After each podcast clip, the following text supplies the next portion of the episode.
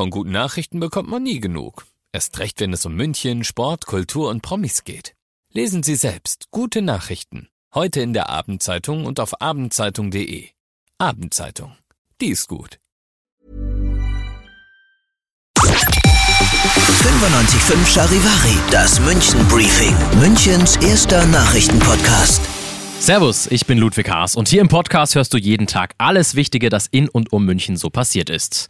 München ist ja eine Stadt, in der das Fahrradfahren, ich glaube, das kann man schon sagen, eine große Rolle einnimmt. Wie ja eigentlich mittlerweile in den meisten Städten, ist es ein großes Mobilitätsthema. Das Selbstverständnis als Radelhauptstadt in München, das war früher recht groß. Da gab es ja sogar eine eigene Kampagne für. Und heute sagen manche, die Führungsrolle, die haben andere Städte übernommen. Als jemand, der vielleicht nicht regelmäßig mit dem Radl zur Arbeit fährt, könnte man jetzt denken, hier wird zwar einiges für die Radler getan, aber es gibt auch immer noch einiges einiges zu verbessern. Eine wichtige Rolle darin, das Münchner Radkonzept für die Zukunft zu denken, spielt der sogenannte Radentscheid. Ich habe jetzt München-Reporter Oliver Luxemburger bei mir. Servus, Olli. Servus. Um was genau geht's denn beim Radentscheid?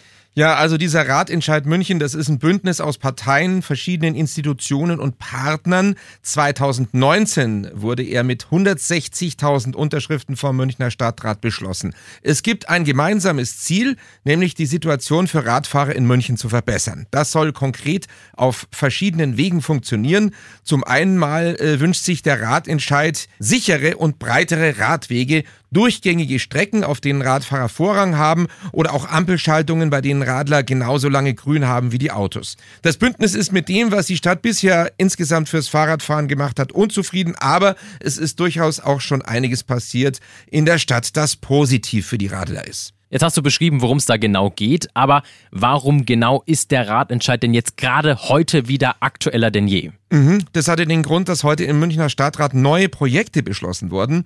Dafür waren die Verantwortlichen vom Ratentscheid München auch diese Woche extra nochmal mit einer Demo vors Rathaus gezogen. Zehn Projekte waren nämlich schon längst geplant, die sind aber nicht umgesetzt worden.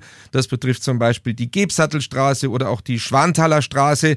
Der Mobilitätsausschuss wurde jetzt beauftragt zu entscheiden, welche Projekte mehr Priorität haben als andere. Es sollen zuerst mal Sachen gemacht werden und angegangen werden, die mehr Sicherheit im Verkehr bringen. Und dem Stadtrat sollen dann idealerweise kostengünstige Wege vorgeschlagen werden, wie sich das alles auch umsetzen lässt. Vielen Dank für die Infos, Charivari München-Reporter Oliver Luxemburger. Ich habe auch noch mal bei Münchens zweitem Bürgermeister Dominik Krause von den Grünen nachgefragt. Die Grünen, die sind ja im Ratentscheid stark involviert und für Krause ist der Ratentscheid, kann man schon sagen, glaube ich, ein Herzensprojekt. Wir müssen schneller werden bei der Umsetzung des Ratentscheids und da sind gerade temporäre Zwischenlösungen im Weg, um ganz schnell Verbesserungen für den Radverkehr auf die Straße zu bringen. Ganz besonders ging es um zwei Projekte, die Gebsattelstraße und die Schwanthaler Straße, die sich besonders für solche schnellen Lösungen anbieten, weil es auch dringend überfällig ist, dass wir sie angehen. Und ich hoffe, dass wir es äh, damit schaffen, einen neuen Spirit in die Umsetzung des Radentscheids zu bringen und das Radeln in München schnell zu verbessern. Die Stadt München will aber nicht nur was für Radfahrer, sondern auch gegen Rechtsextremismus machen. Als Inspiration soll da die große Demo am Wochenende dienen.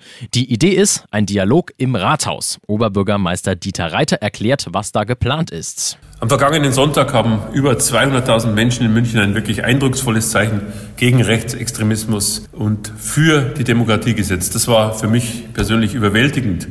Und diesen Impuls will ich gerne aufgreifen und werde deshalb zu mir ins Rathaus verschiedene Vertreterinnen und Vertreter unserer Stadtgesellschaft zum Dialog einladen.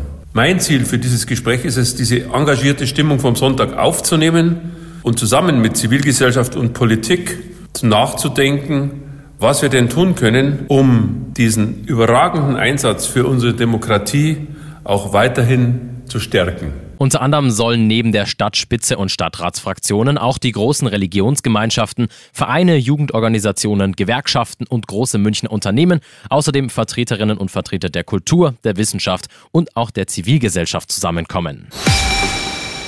Jetzt ging es hier im Podcast ganz schön viel um Politik und deshalb geht es jetzt zum Schluss noch um was anderes. Und zwar um den Münchner Flughafen. Die Lufthansa in Persona ihres Organisationschefs hatte sich nämlich heute gegenüber der DPA darüber beschwert, dass die Flugabfertigung insbesondere auch in München nicht effizient genug ist und dass der Flughafen in Sachen Modernisierung und Personalrekrutierung hinterherhinkt. So würde die Abfertigung nämlich immer noch genauso aussehen wie vor 30 Jahren und habe sich gar nicht weiterentwickelt. Später ist dann die Lufthansa zurückgerudert und hat mitgeteilt, dass es generell um deutsche Flughäfen und nicht jetzt nur um den hier in München ging. Der Münchner Flughafen hat die Kritik auch gleich von sich gewiesen. Man arbeitet zusammen mit der Lufthansa an mehreren Innovationsprojekten, so Flughafenchef Lammers. Die Kritik sei unverständlich. Und auch bei der Personalplanung läuft es beim Münchner Flughafen. Man habe allein im letzten Jahr 1000 Mitarbeiter und Mitarbeiterinnen neu eingestellt. Das war's für heute mit den wichtigsten News aus München. In diesem Sinne, ich bin Ludwig Haas und ich wünsche dir noch einen wunderschönen Feierabend. Ciao. 95.5 Charivari, das München Briefing. Münchens erster Nachrichtenpodcast. Jeden Tag ab 17 Uhr. Dieser Podcast ist eine Produktion von 95.5 Charivari. Mom deserves the best, and there's no better place to shop for Mother's Day than Whole Foods Market. They're your destination for unbeatable savings, from premium gifts to show-stopping flowers and irresistible desserts. Start by saving 33% with Prime on all body care and candles. Then get a 15-stem bunch of tulips for just $9.99 each with Prime. Round out Mom's menu with festive rosé, irresistible berry chantilly cake, and more special treats. Come celebrate Mother's Day at Whole Foods Market.